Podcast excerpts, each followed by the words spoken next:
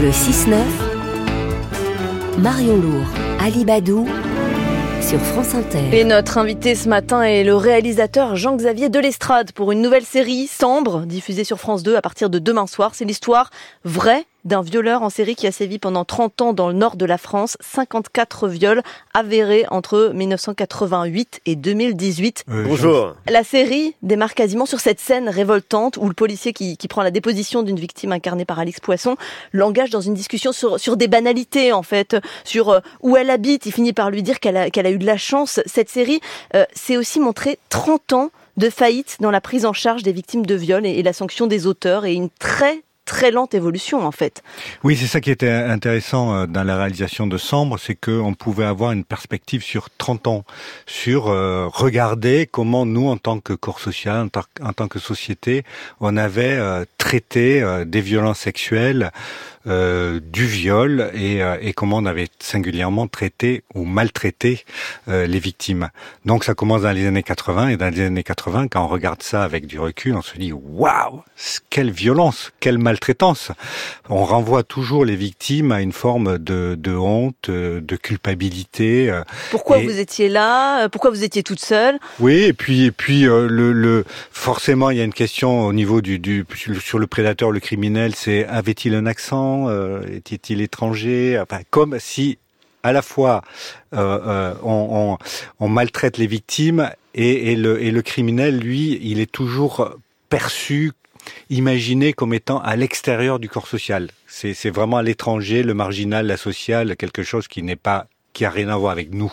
Il y a ce qu'on rejette, les personnes qu'on rejette, l'accusé en l'occurrence, et il y a aussi, enfin le coupable, et puis il y a aussi les mots qu'on ne prononce pas. C'est très frappant dans cette euh, série, le poids des mots, d'un mot en particulier, le mot de viol. Parce que dès le début de la série, lorsque la première victime du violeur fait sa déposition après avoir été agressée, pas une seule fois le policier ne prononce le mot, c'est le mot tabou, et il faut dire que ça s'est passé comme ça.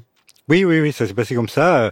Il euh, y, y, a à, l'origine de, de, de, la série, il y a, y a, une enquête journalistique de Alice Géraud et euh, qui, est, euh, qui a passé quatre ans à, à rencontrer euh, tous les témoins, les, les, les victimes euh, de, de, cette affaire.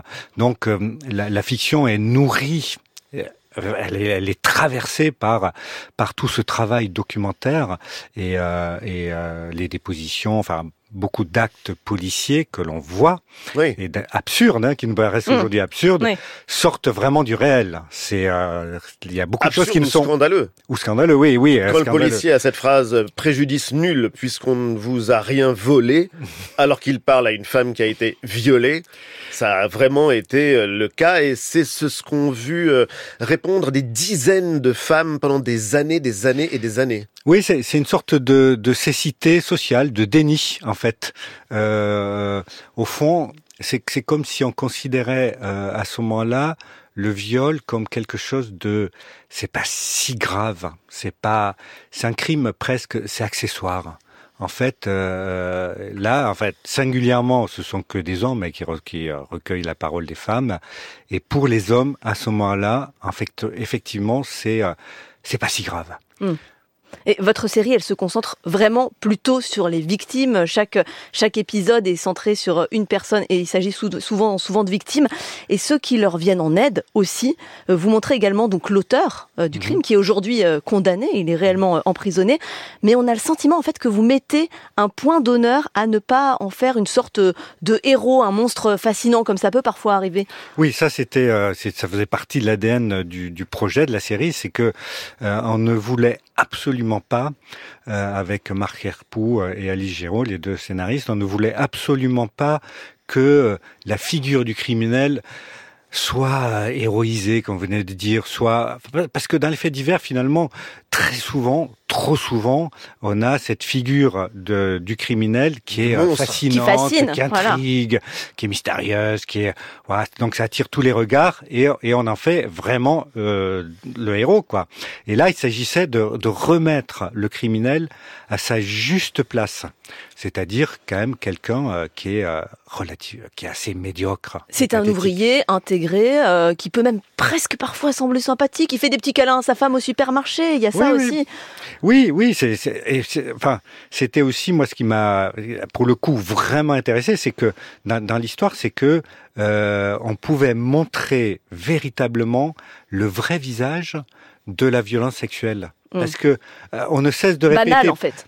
Voilà, on ne cesse de répéter dans la série, euh, les, enfin les personnages répètent, enfin surtout les flics euh, au, au niveau de la justice, tout ça, que c'est quelqu'un qui est asocial, qui est marginal, qui est solitaire, qui est à l'extérieur de la communauté. Et, et nous, on le montre dès le premier épisode, on le dit au public. Celui que tout le monde connaît. Regardez-le. En fait, il est, il est, euh, il est banal. Il, fait ses courses au supermarché. Il a des, il, il- il plaisante avec ses collègues au travail. Il entraîne des gamins au foot. En fait, c'est quelqu'un que vous pourriez croiser dans la rue euh, tous les jours dans, dans votre quotidien. C'est quelqu'un qui est que vous connaissez.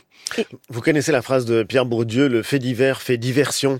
Autrement dit, il empêche de s'intéresser aux vraies questions, aux questions profondes, aux questions euh, de lutte des classes.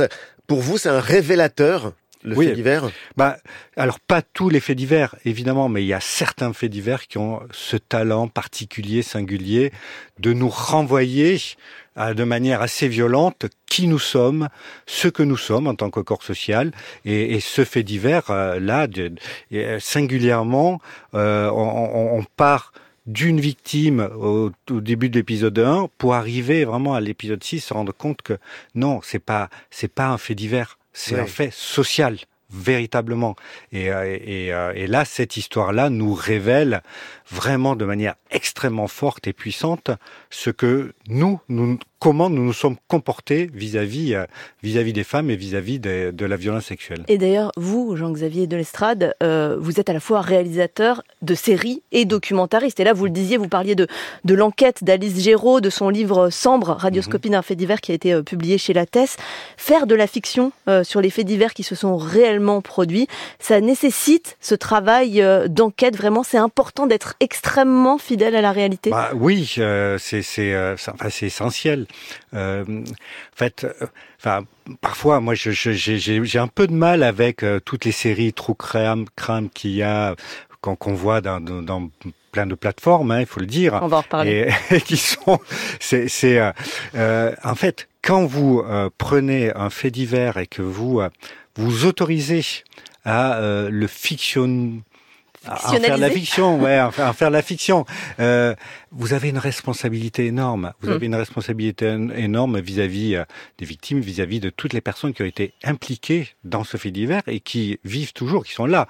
Et, euh, et donc, vous, vous leur devez un minimum, enfin, vous leur devez vraiment le respect et la ju- et- enfin, j'allais dire la justice, mais c'est la vérité, quoi. Vous, vous, vous devez faire La ce vérité. travail.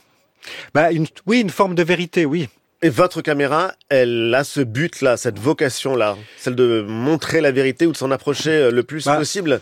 C'est- surtout, euh, en fait, j'ai l'habitude de dire, c'est quand vous faites un documentaire, vous racontez les faits, vous racontez l'histoire. Quand vous faites de la fiction, vous racontez ce que racontent les faits. Donc, donc il y a, y a une petite prise de distance et euh, quand vous faites, euh, oui, quand vous faites de la fiction, il faut absolument qu'il vous rajoutez du sens à l'histoire. Il faut que on prend, là, c'est un fait divers qui s'est déroulé dans, dans, dans le nord de la France, mais il aurait pu se dérouler partout en fait. Il a, il a une portée universelle. Mais votre caméra a la vocation à être objective. Alors, objective. Vous avez reçu tous les prix pour vos documentaires, le. FIPA d'or, le prix Albert Londres, un Oscar. C'est quelque chose euh, qui a marqué l'histoire du documentaire, vos travaux sur le système judiciaire américain, par exemple. Là, quand vous passez à la fiction, vous gardez malgré tout le même objectif? Bah, l'objectif d'être d'être dans la vérité intérieure des personnages, c'est vraiment on leur doit. Moi, je, disais, il faut qu'on rende. Vous parliez des victimes au début. euh, aux victimes, il faut leur rendre à la fois une existence, une voix et une dignité. Et pour leur rendre une dignité, il faut qu'on soit absolument irréprochable par rapport à, à l'exactitude de ce que l'on raconte euh, et, et à- à- au travail qui est fait de documentation.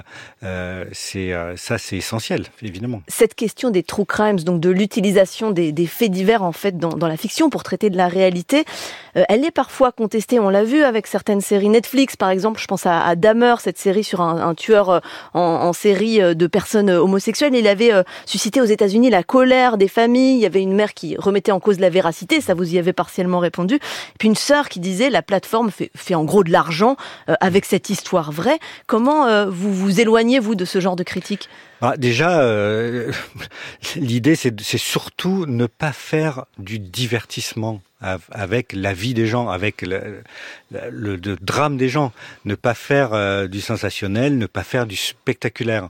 Et là, il y avait une Mais approche... Il y a des épisodes il y a à chaque fois bien sûr, faut donner envie bien de sûr, voir. bien sûr. Non mais voilà, une fois qu'on a dit ça, épisodes. bien sûr, il est évident qu'à même temps, euh, il y a une mise en récit. En même temps, il y a une mise en récit, il y a une dramaturgie, il y a, il faut donner envie aux, aux spectateurs de d'aller au bout de la série donc on utilise des outils dramaturgiques, mais euh, mais il y a quand même il y a une volonté euh, parfois euh, là dans Sambre, il y a, y a quelque part il y a un endroit où, où parfois on avait l'impression de faire presque du documentaire, mm. c'est-à-dire qu'on on, on donnait à entendre des récits ou des, des dépositions, des témoignages de victimes en, en se mettant dans la position d'un documentariste qui recueille la voix de ces, de ces femmes. Et c'est à voir à partir euh, de demain, donc 21h10 sur France 2, le réalisateur Jean-Xavier Delestrade, donc pour sa nouvelle série Sambre avec Alix Poisson, Pauline Parigot, Noémie Lovski, Clémence Poésie, Olivier Gourmet.